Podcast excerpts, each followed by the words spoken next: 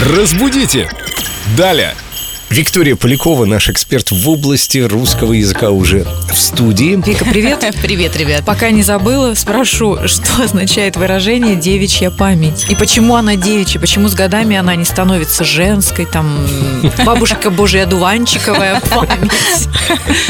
Кстати говоря, это выражение сократилось. Раньше оно звучало «девичья память парня забыла».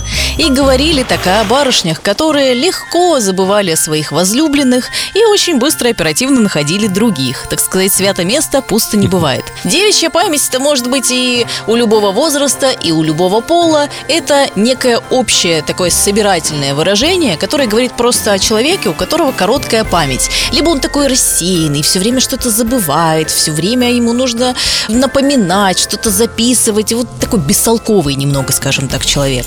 И, кстати говоря, у Владимира Даля в его толковом словаре еще в 1863 году сохранилась пословица «Девичья память, да девичий стыд до порога, переступила и забыла». Мгм. То есть речь всего-то о кратковременной памяти. На долговременную такая голова не способна. Ну, что-то там явно барахлит в какой-то из либо долговременный, либо кратковременный Замыкание. коротит. Ну, давайте отметим феноменальную память Виктории Поляковой, которая помнит столько всего интересного и не забывает об этом рассказывать нам. Спасибо большое. Разбудите! Далее!